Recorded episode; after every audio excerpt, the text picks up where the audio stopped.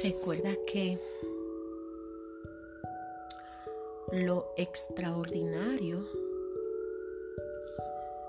proviene de lo ordinario y que tenemos que pasar por un proceso de prueba muy difícil para poder valorar las cosas extraordinarias que llegan a nuestras vidas.